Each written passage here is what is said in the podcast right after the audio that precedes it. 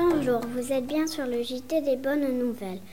Nous sommes le vendredi 13 mars. Voici nos bonnes nouvelles. Des objets de guerriers gaulois sont montrés au public. Un casque en forme de cygne est une sorte de trompette à tête de sanglier.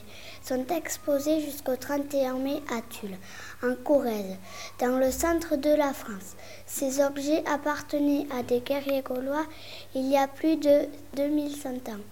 Des tortues très rares sont nées. Deux petites tortues albanos viennent de naître dans une région protégée par la forêt amazonienne au Brésil. Cela arrive très rarement. Un artiste français a créé un dragon des mers en sculpture de sable sur la plage de Cannes, dans les Alpes-Maritimes, au sud de la France. Récompensé pour avoir sauvé deux enfants juifs pendant la guerre.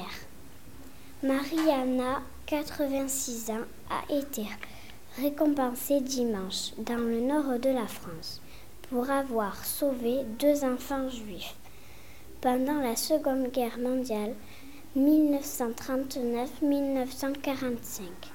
Ces enfants n'ont pas été envoyés à Auschwitz dans le camp de la mort. Les soldats allemands, sous les ordres d'Hitler, ont tué beaucoup de juifs.